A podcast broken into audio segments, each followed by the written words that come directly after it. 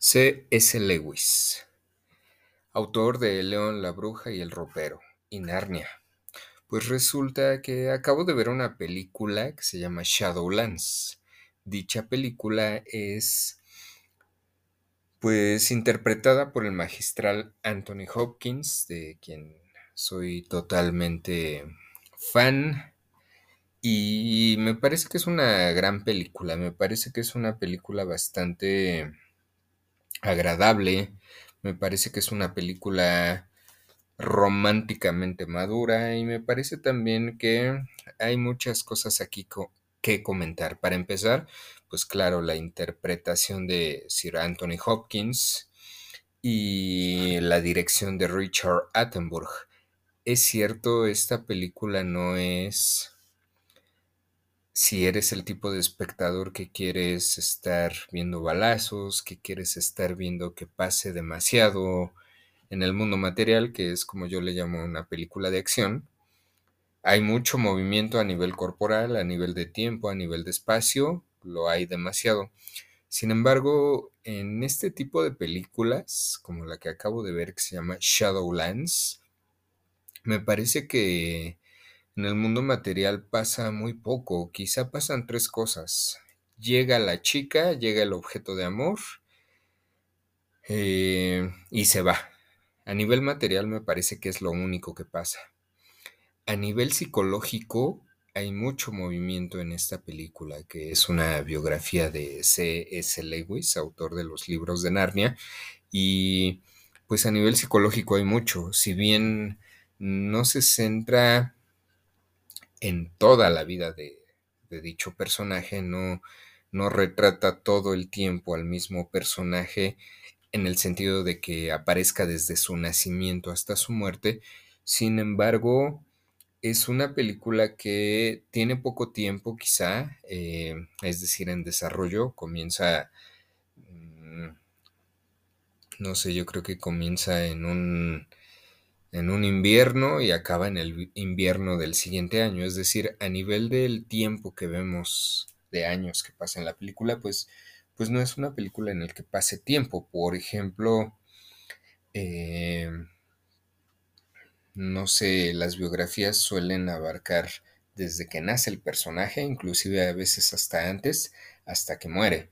En este caso no es así. En este caso pues yo creo que, como lo, acabo de decir, un año, si acaso eh, abarcará esta película, dos máximo.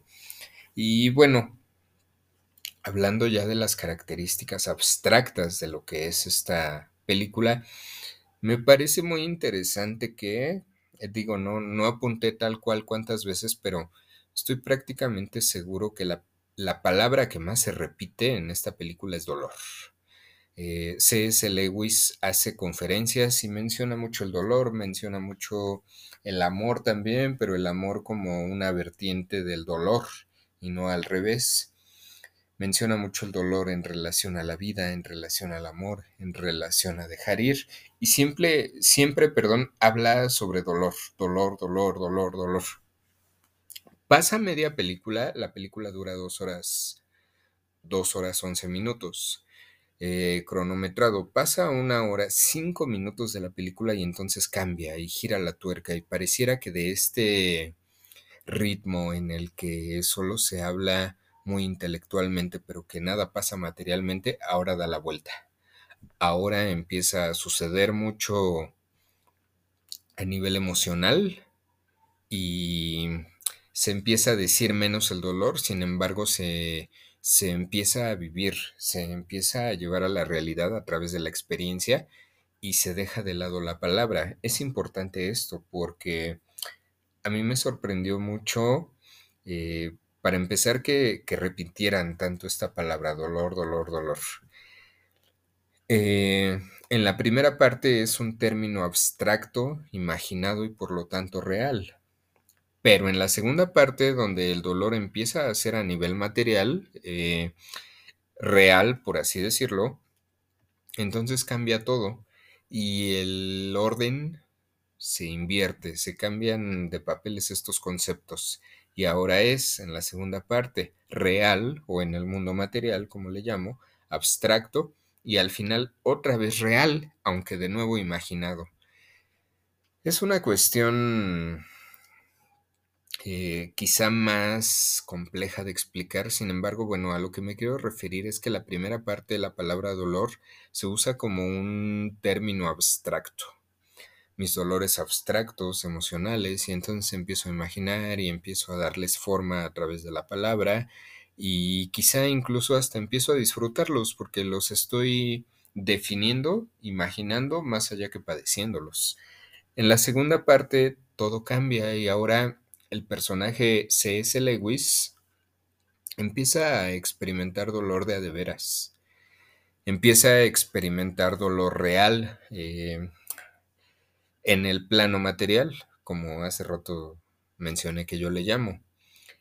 Y entonces aquí cambia la palabra dolor. Y de ser algo real en el mundo material, el personaje también lo empieza a captar como un dolor abstracto, un dolor real y un dolor al mismo tiempo imaginado. Eso es lo como la primera pues la primera observación que yo le hago a esta película, que además me parece me parece muy intencional de parte del director. Eh, digo, es muy notorio, quizá no a la primera vez lo lo concientices, sin embargo, ponle atención a esta película, Shadowlands, y es bastante, bastante obvio una vez que te das cuenta. No quiero perderte, una frase odiosamente cliché de enamorados. C.S. Lewis diciendo eso a su esposa técnica. Aquí hago un paréntesis en esto de la esposa técnica. Resulta que nos dibujan a C.S. Lewis como un personaje que es completamente ajeno al amor.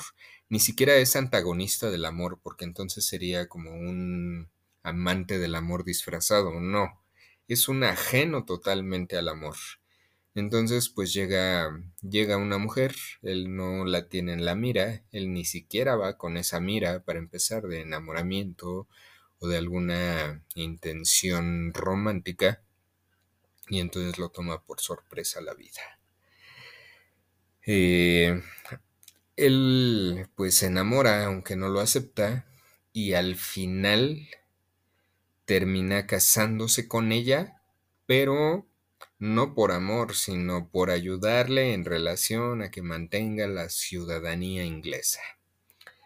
Eh, pues es un autoengaño, ¿no? Así lo retrata la película al menos. Y, por eso, por eso este paréntesis, ¿no? C.S. Lewis diciendo eso a su esposa técnica. ¿Qué es lo que le dijo? Repito, no quiero perderte. Lo cual dije es una frase odiosamente cliché de enamorados. Continúo. ¿Cómo es que podría ser mi esposa? ¿Tendría que amarla? ¿Tendría que preocuparme más por ella? ¿Tendría que preocuparme más por ella que por cualquier otra persona en el mundo? ¿Debería estar sufriendo tormentos del infierno ante la posibilidad de perderla? Y pues bueno, estas frases, estas preguntas creo que son muy evidentes de un enamorado, sin duda. Eh, la gente enamorada es gente sesgada hacia su objeto de enamoramiento. No estoy diciendo que esté mal, este capítulo lo estoy haciendo más desde la apreciación al arte, que en este caso es una película, actuación y bastantes frases, bastante reflexión. Lo estoy diciendo a partir de ahí, de la apreciación estética, diría yo, de la apreciación desde el punto de vista del arte. El amor en la realidad, bueno, hay muchas cosas que decir de psicología y es otra situación. Sin embargo, bueno, estoy analizando una película. Y repitiendo, pues todas estas frases que dice C. Lewis a su esposa, me parece que, que son como clichés románticos también. Voy a repetirlas una vez más.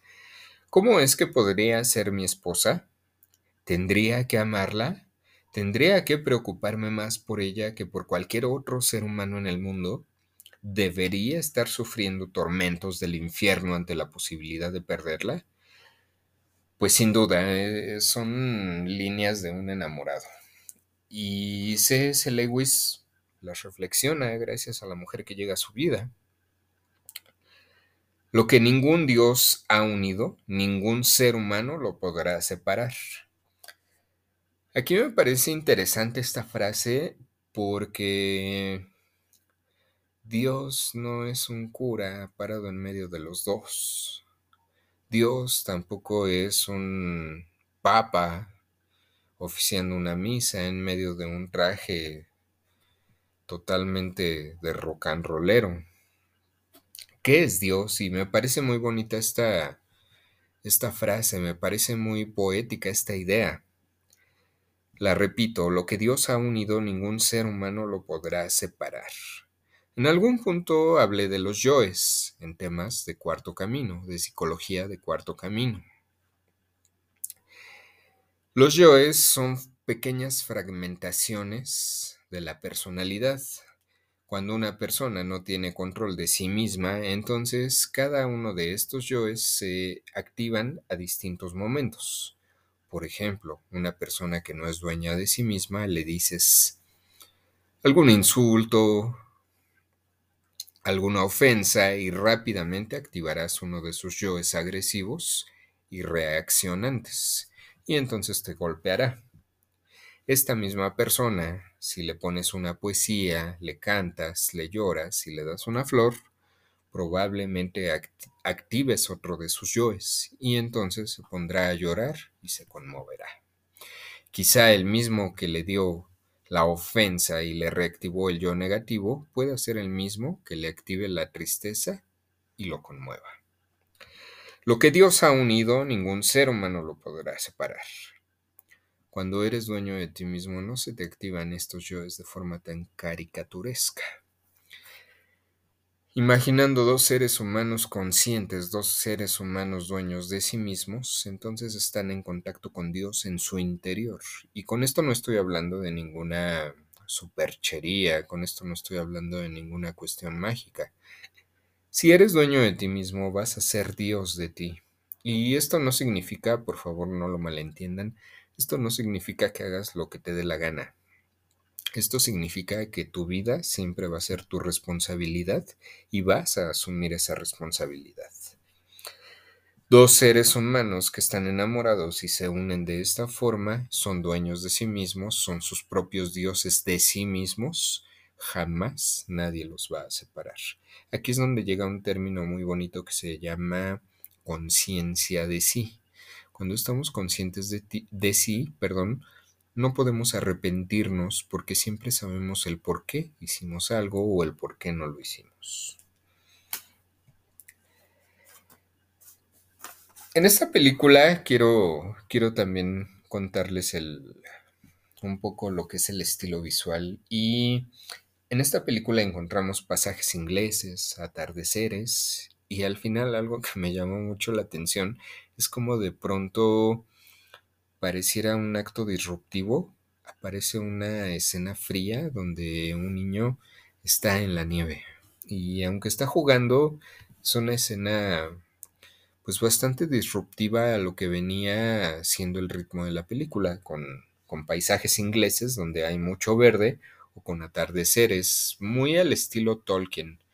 Mm, eh, muy al estilo de los hobbits, para explicarme un poco mejor, muy al estilo de los hobbits cuando están eh, fumándose una pipa.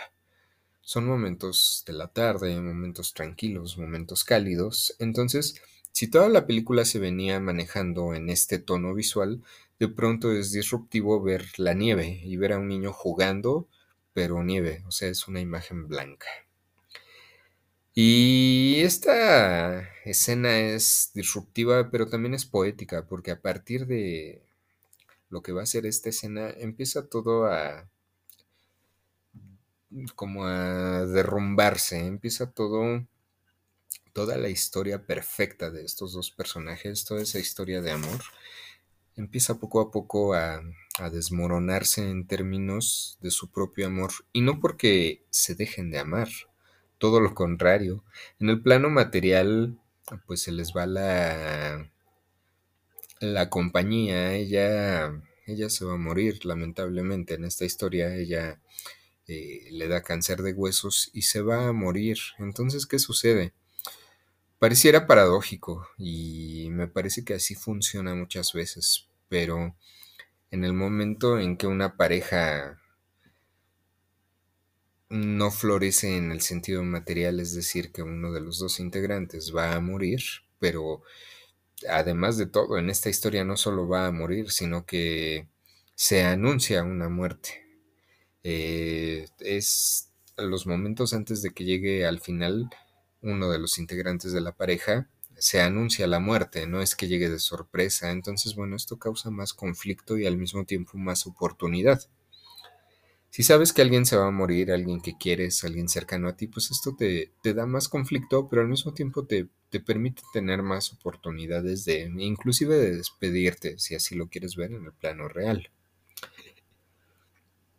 Y bueno, a partir de aquí es cuando llega una, una frase, una pregunta que le lanzan al autor, al protagonista, perdón, de la película, autor de los libros de Narnia, le lanzan una película a su, su mujer, su, su objeto de amor, y le dice, él le dice a ella, le dice, ¿sabes mi forma de felicidad? A lo que él mismo responde. No quiero estar en ningún otro lugar, ni esperar que ocurran cosas nuevas, ni mirar después de la locura. Estoy aquí, estoy ahora.